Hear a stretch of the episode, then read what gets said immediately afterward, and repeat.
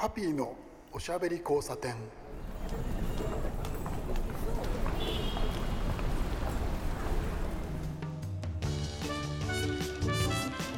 こんばんは。ハッピーこと飯塚敦です。今夜も聞いてくださってありがとうございます。お出かけをするのがですねとても好きな私なんですよ。で、えー、車で出かけることが最近は多いんですけれど、えー、出かけた先で、えー、食事をするということになるとやっぱりねあの仕事柄という話なんですけどカレーになることが多いんですよね。まあ、基本的にはそのカレーが基本も大好きということで、えー、仕事以外でもねあの別に取材ということじゃなくてもカレー食べたいなっていう時は多いという私です。そしてですね車で出かけた先で、えカレー屋さんを探したりとかするわけなんですけれど、えこれがね意外と当てずっぽなんですよ取材の時もそうなんですけれども個人取材の時なんですけどねアポイントを取ってあの取材に行く時とそれから、えー、ブログ記事を書くために、えー、個人的にのそっと食べて、えー、書くなんていう時も、え結構あります。そういう中でね割とそのどこに行こうとかあそこのお店を目指そうとかっていうのがね、えー、非常に少ない人間なんです僕は。なんかあれ？っていう感じするでしょ。そうなんだよ。意外と行き当たりばったりでね、えー、カレー屋さんを探したりするんですけど、えー、東京から離れてね、え少し出ていろいろなお店を探すとね、え都内にはねないようなお店とかねすごく、え面白いお店に行き当たることがありますここら辺はもうほらああの当たり外れという世界で当たるも発見当たらぬも発見っていう世界なんですけれどそれがねたまに大当たりを引くからねやめられないっていうのがね、えー、この行き当たりばったり取材の面白いところ、えー、今日はちょっとねそこら辺の話をしようと思って、え、ネタを仕込んできました。えー、この後すぐに、えー、ゲストもお迎えもしますしそんな話もしようと思います。ハッピーのおしゃべり交差点。はい、えー、ここでゲストコーナーですでいつも通り行くじゃないですか。今日はねちょっとね趣向を変えてみました。え、ゲストさん、えー、今日一応お呼びをね一応と言ってはいけないな、えー、今日ゲストさんをねお呼びはしているんですけど、えー、いつもの、えー、岩本町焼き原の、えー、このスタジオね、えー、デジタルキッチンにお呼びしたわけではないんですよ。僕が出かけていって収録をしたというねえー、そういうスタイル初めてのスタイルなんですけどね、えー、そういう形でやってみましてですね、えー、レストランのシェフの話を少し聞いてきたんですよ。冒頭の話で出ましたけれど行き当たるばったりに、えそうですね。車で出かけてその行った先でレストランを探してそこでご飯を食べる結構多いんですけれど、えこれがね面白い店に当たったりするのよ本当に。今日、えー、ご紹介するのもねそこら辺のお店、えー、の、えー、シェフなんですけれどなかなかこれがですね面白い出会いだったんですよね。で初めてね行ったのはねそれがねあのレストランの場所が、え、平塚とね、えー、大磯、え神奈川ですね神奈川県、えー、横浜過ぎて、えー、それから、えーとね、鎌倉は違うな。あれはあの横須賀線になっちゃうから東海道線ですよね、え、富士山も過ぎてということですね。結構あの湘南の奥の方というイメージなんですけれど平塚と、え、大磯の、ね、間に川が流れてましてそこの川のほとりにあるね、えー、ちょっと素敵なレストランです、えー、僕みたいにねおじさん男性というよりも女性の方がねなんかうわーって思うような感じのお店なんですけれど、えー、お店の名前はニューローズという名前なんですね。え、そこに初めて行った時にねまあこれがですね面白くて楽しくてですね素晴らしくてですね感激したというそういう記憶があります。それで、えっ、とね、あまあ、あのこうそれからそこのお店が好きになって何度か通って、えー、そういう中でですねあの取材なんかもさせていただいて、えー、その取材っていうのは、えー、ついこの間、えー、行ってきたんですけれどまあまあ盛り上がりました。でねそこですごくその楽しいことがありまして、えー、小西シェフというですね、えー、イケメンの若いシェフなんですよ、えー、オーナーシェフですね、えー、その彼にまあそのまあ料理にも、えーそうですけれどあとは人柄にもね惚れ込みましていろいろとお話をね伺ったわけなんですけれどえっとね、えー、今年の夏ですねもうあの過ぎてしまいましたけど初夏の頃に出ました、えー、雑誌というかねムック本だよね、えー、ピアムックというのがありましてそれのね、えー、関東版なんですけれど「え、究極のカレー2021」というそういう本がありましてそこのね、えー、関東ページで僕、えー、僕とですね、えー、もう一人女性と男性男性はまあ有名な人なんですけど、まあ、あのここではあの名前出しません、えー、本屋さんとかでねあのこうめくってみてください。まだ売ってますから。その究極のカレーのねえっとなんて言うんでしょうねその企画で、えー、ハピさんの、えー、大事に思っている、えー、ベスト3あげてよっていうなんかちょっとそういう感じの、えー、ご依頼をいただいてじゃあチョイスをしようと。でまあ、関東版ということで別にあの東京都内じゃなくてもいいというその縛りだったんですけどね。まあひねくれ者のあの私なわけなんですけどですね。1軒選んだのが、えー、その平塚のねニューローズというお店。でもう1軒がね千葉、えー、千葉のね千葉駅から78分かな歩いた、えー、住宅街の中にあるですねベンガルタイガーというお店。えそしてですねもう一つが、えー、埼玉飯能、えー、飯能のですね飯能川のあの谷の、えー、壁面にねあの這うようにして建物を建てたものすごいね素敵な、えー、カールバーンというねレストラン。その3つを紹介したんです。もう3つともねあの 千葉神奈川埼玉とね東京入れてないというねわざとかお前はみたいな話をされることもあるんですけどこれはね別にわざというわざとというわけではなくてですね、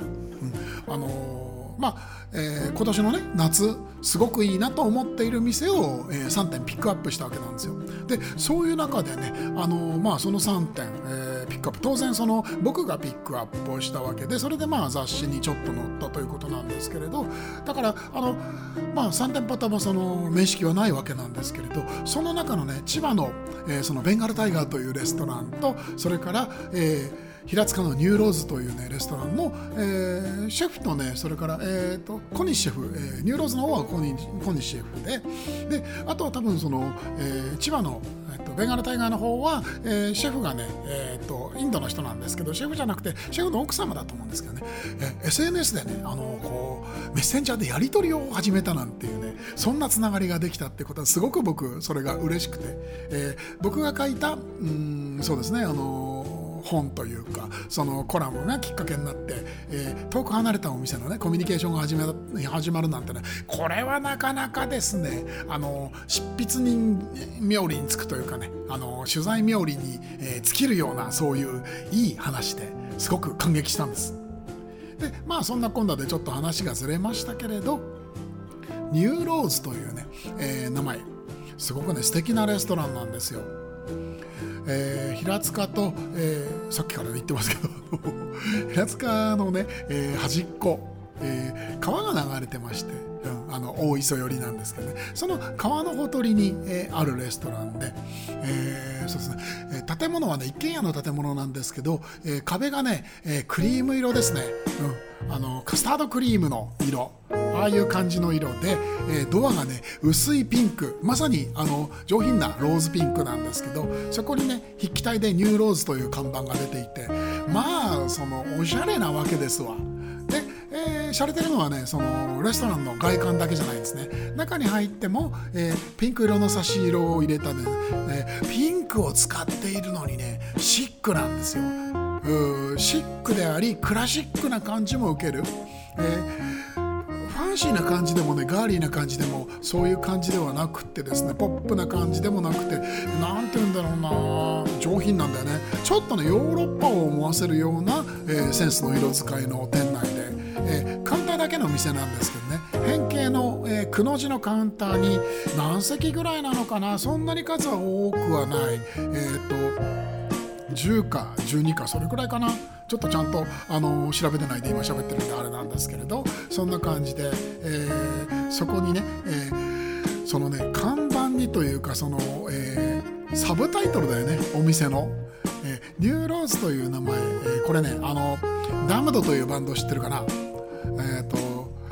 クバンドですね。はい。それのあのアルバム名から取ったという名前で。だから割とね女の子っぽくないんだよね実は。根っこを掘ると。で、えー、そういう感じのその、えー、看板があるわけですけどそれのサブタイトルというのが面白くてですね。えっ、ー、とモダンジャパニーズカレーをね標榜してるわけなんですよ。すごく面白くないですか？モダンジャパニーズカレーなんですよ。でコニシェフというのがですね、えー、もう地元湘南でですね、えー、レストラン、えー、あれはねガラ中海岸って言ったかな、えー、もう生粋のインドレストランですね。有名なレストランで僕もあの何度か行ったことがあるんですけれど北インド料理のね美味しいのをすごくいいのを出してくれる、えー、快適なレストランなんですそこでマネージャーをやってでその経験があってその後にねえっ、とビアバーだったかな、えー、にもあの移ってねそこでもいろいろな経験を積んでらっしゃって、えー、そこでは確かね店長任されてたんじゃなかったかしら。で、えー、そういう経験をしながら満を持して、えー、独立をして自分でお店を持ったというそういう経緯なんですけどまあ出てくる料理が美味しいこと美味しいこと、えー、カレーという言葉があるんですけどカレーという言葉は呪いだと僕はですねいつも言っております。何のことだよハピさんって思うでしょ？あのねカレーという言葉は非常に難しくて例えばなんですけど食堂食堂にカレーカレーライスがありますよねメニューに。でしょ？食堂にあるでしょ？それから洋食屋さん。えー、洋定食をやってるね。割とその、えー、こなれた値段の、えー、お店。そこにも、えー、カレーライスのメニューがあります。それからホテルレストランにもカレーがあるよね、それからあとねインド料理タイ料理、えー、ベトナム料理スリランカとか、それからいろいろなねいろいろなネ,、えー、ネパールパキスタンいろんな、えー、アジアの国の、えー、お店。そこもねあの例えばですけどネパールレストランなんですけれど本来はネパールレストラン何もカレーばっかり出してるわけじゃなくっていろいろな炒め物とか煮物とか、えー、いろいろなお料理をねお漬物とか出してるわけだからレストランなんですけれど、えー、そこをねみんなね、えー、10杯人柄げにしてカレー屋さんって呼んじゃうんだよね。でカレー屋さんっていう名前でそのお店のことを呼ぶとみんなね1,000円ぐらいまでしかねお金出さないんですよ。だってカレーじゃない。なんで2,000も3,000も出すのよっていう人がねいまだにやっぱり多いんですよね。カレーという言葉にはそういう魔力があってですね、えー、安いものこう親しみやすいもの、えー、値段が安くてお,、えー、お手軽なものそういうイメージがどうにもついて回る僕はそれがとても嫌で、えー、きちっとだから例えばインド料理のレストランだったらばインドレストランってちゃんと呼ぶしインドカレー屋さんという言い方はしません。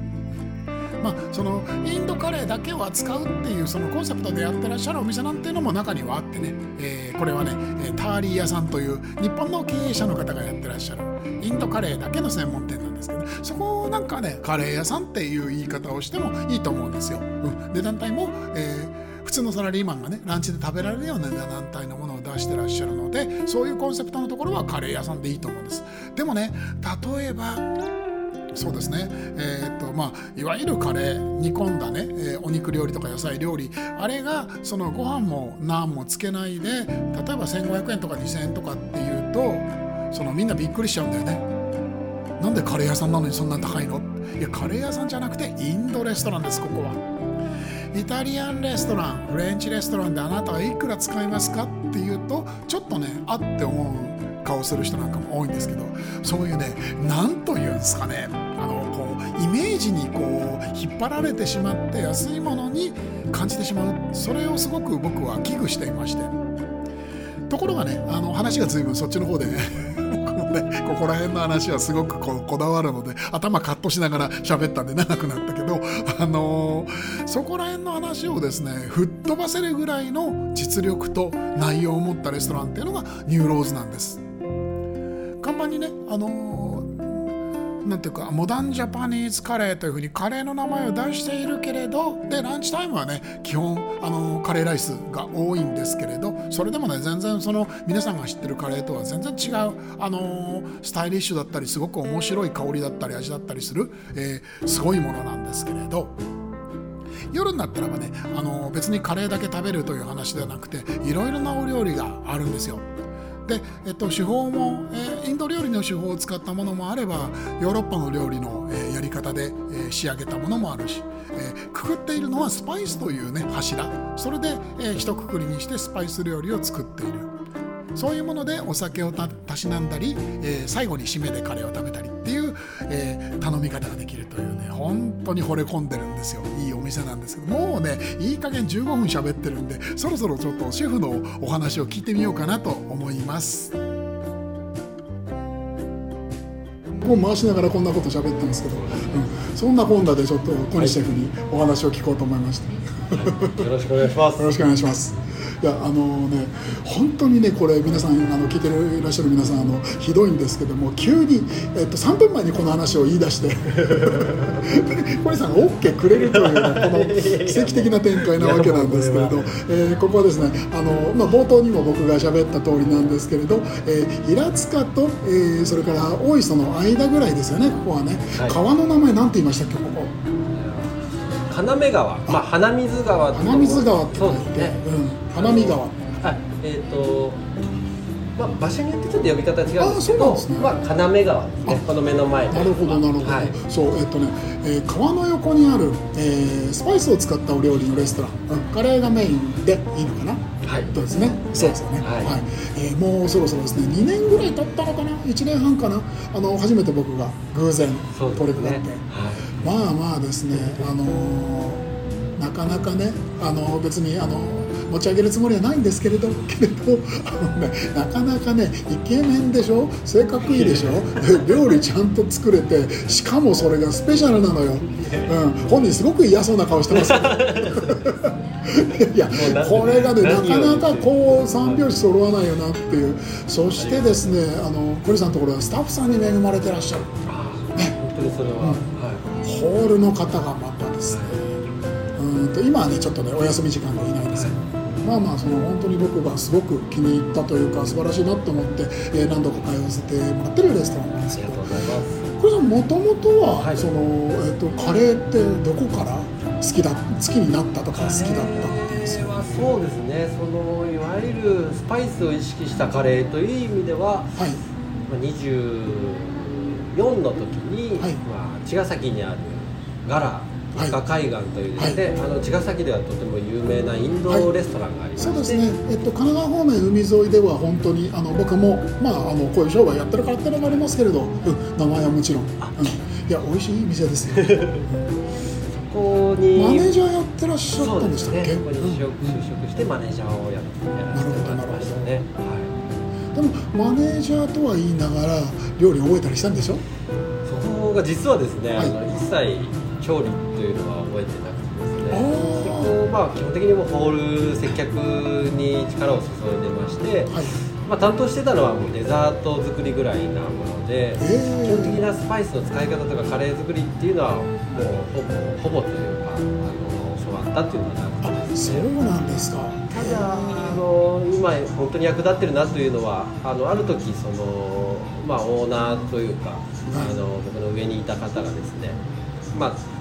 僕を育ててくれてた方なんですけど毎朝そのうちのメニューのカレーを試食しろという指示が出まして、それを、まあ、マネージャーになってから始めたわけですね。だからまあでもお客さんにね勧めなきゃいけないからちゃんと試食をして、うん、その上でそのお客さんに教えてあげないといけないですもんね、うん、それでなんかこう1日78種類のカレーを毎朝こう食べさせてもらうようになって、かといってインド人はお前に何が分かるんだみたいな表情で見るじゃないですか。チェックするんです。僕マネージャーだからあれ出してくれって言って食べるんですけどちょっとこう少し分かんねえだろうなみたいな顔で見られてたんですけどそれ続けていくことによってなんでどんどんスパイスがどうのっていうのは分かんなかったんですけどなんかカレーの味の終着点というかこうなると美味しいなとかっていうのがなんかこう自分の舌の中に根付いたという。か。ほどね。でも面白いですね。したってもおっしゃる通りで経験値なんですよね。経験を積めば積むほどその、えー、食べているものの理由が分かったりとか見えたりとかっていうのあるじゃないですか。そうそうあのねあの小西さんと僕の間でちょっと面白い話がありまして、はい、あのまああの本当はねあの2人の個人的なメッセンジャーのやり取りだったんですけどあの僕がねちょっと書いたことに、はい、あの小西さんが驚いたということがあったんですよね、あれ、はい、うん、あのバターチキンの話なんです。皆さんバターチキンあの好きな方多いと思うんですけれど、あれ本当にねこれもう本当にこれはあのまさか同じように思ってた人がいたとは僕も思わなかった。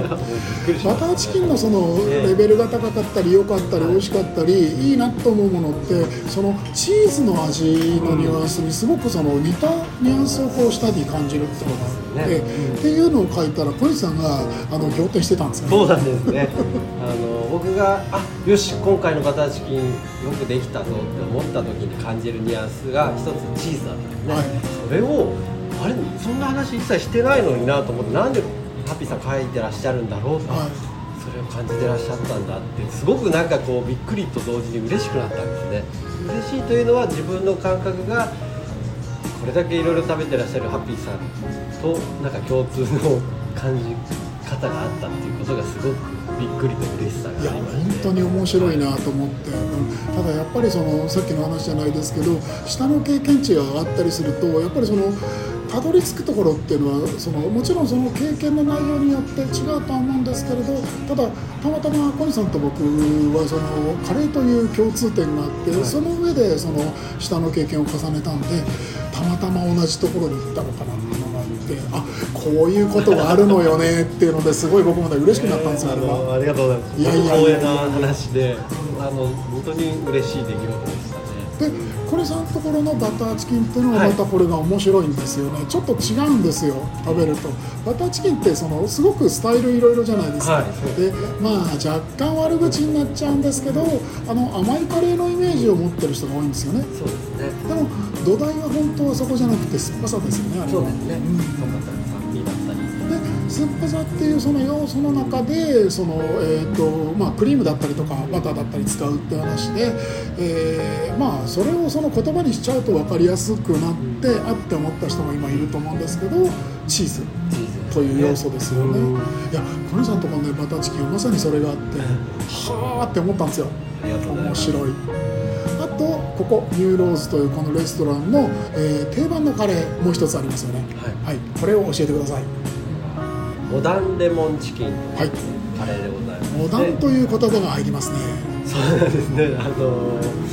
モダンというまあ響きがまあなんか好きなんですけれども、はい、まあ新しいものというイメージですけども、あの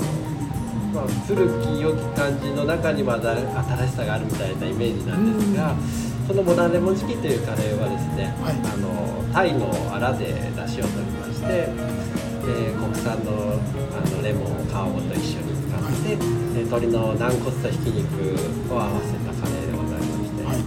まあ、ベースとなってるのはやっぱり鶏のうまみとタイの出汁のうまみ、そこがうまく融合したその和を基調とした、カレーなんで。すね。なかなかですねあのこう昨今だしカレーという言葉がその言葉としてその出来上がって、はい、だしカレーの名前を使う人多いんですけれど、はい、コリさんのスタイルっていうのはあれですねいわゆる世の中でいうところのだしカレーイコールその大阪スパイスカレーという話がありますけど、はい、あれとは文脈は全然違うんですよね。ね、もっと和に寄ってるって感覚があるんですけどただ僕が食べた時に感じるのは和だけじゃないっていう。ぱり小西さんがそのいろいろ積んできた中でのその、えー、インドの手法を使ってみたりとかあとは他の料理の手法なのかな？これはと思うところがあったりとかですね、はい、まあ食べると面白い、うん、美味しいものなんですけれど、うん、味ってそのいくつかその僕はそのレイヤーがあると思うんですよ、はい、うん。と例えばその経験が浅い人でも、えー、同じカレーを食べて、えー、美味しい。っていう言い方をする。で、えっと、例えば小西さんが食べて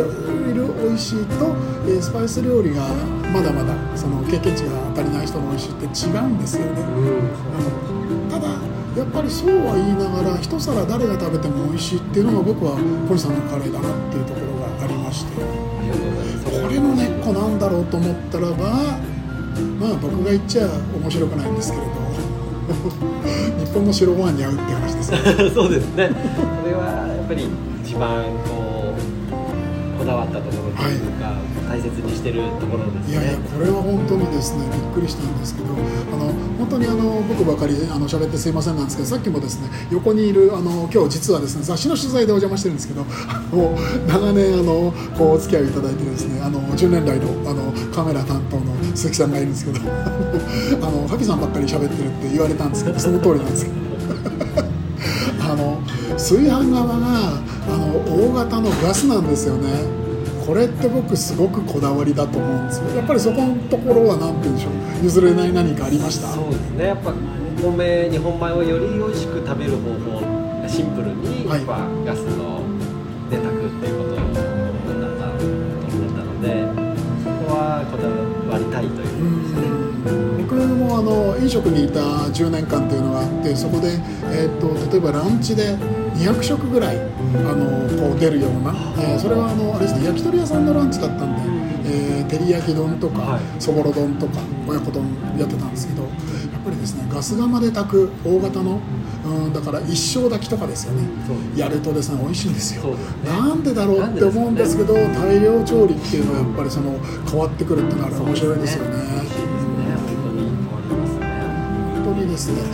喋ってるとですねどんどんどんどん時間が経ってしまってですね。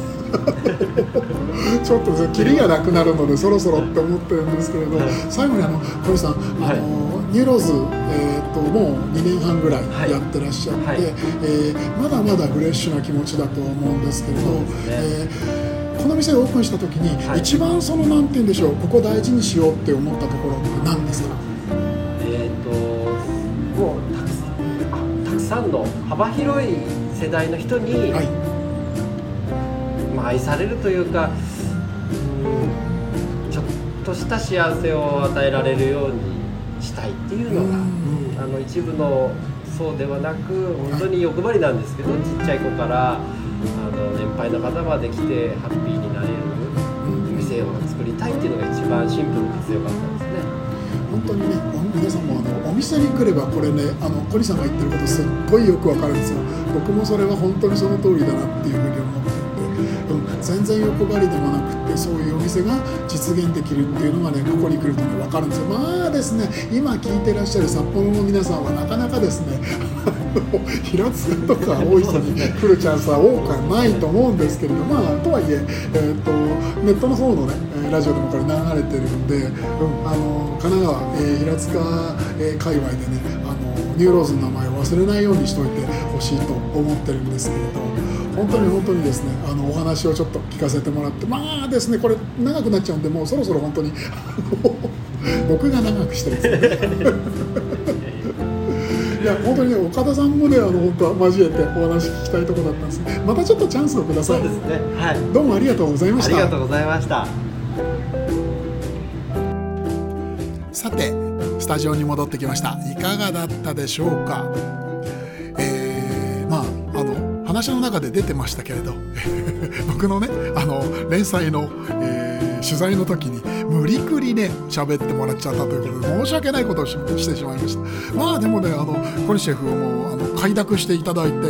いや別に構わないですよってまあまあまあですね。対応までイケメンで困ったもんです。本当に。たねちょっとこういうこういう言い方をすると嫌な顔されちゃうんですけれど。本当に大好きなレストランをね紹介したかったっていうことでちょっと今回は特別にこういうのを企画しました。